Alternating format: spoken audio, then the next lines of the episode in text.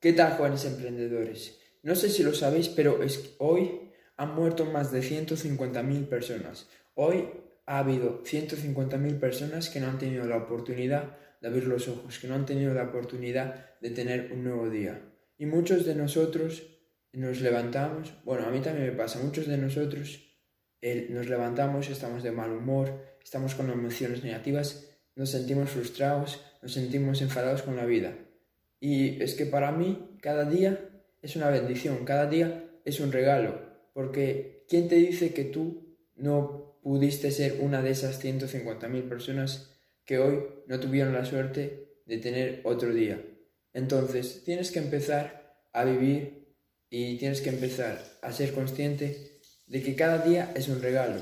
Entonces, si cada día es un regalo, no puedes menospreciar este día, no puedes desperdiciar este día con emociones negativas, con sintiéndote frustrado, sintiéndote enfadado, sintiéndote molesto.